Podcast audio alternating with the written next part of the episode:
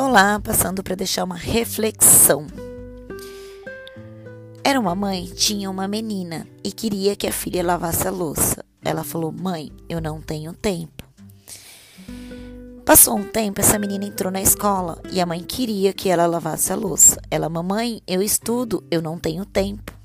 Alguns anos depois, essa menina começa a trabalhar e a mãe queria que ela lavasse a louça.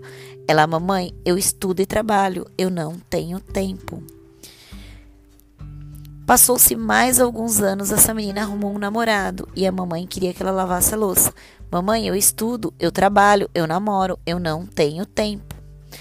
Passou-se mais alguns anos, essa menina casou e a mãe queria que ela lavasse a louça. Ela falou assim: Mamãe, eu estudo, eu namoro, eu trabalho, eu estou para casar e eu não tenho tempo. Passou-se mais algum tempo, essa menina teve um filho. A mamãe queria que ela lavasse a louça.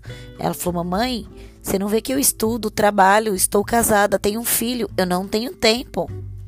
Pois se passou mais dois anos e essa menina arrumou mais um filho. E a mamãe queria que ela lavasse a louça. Ela falou assim: Mamãe, eu estudo, trabalho, sou casada, tenho dois filhos, eu não tenho tempo.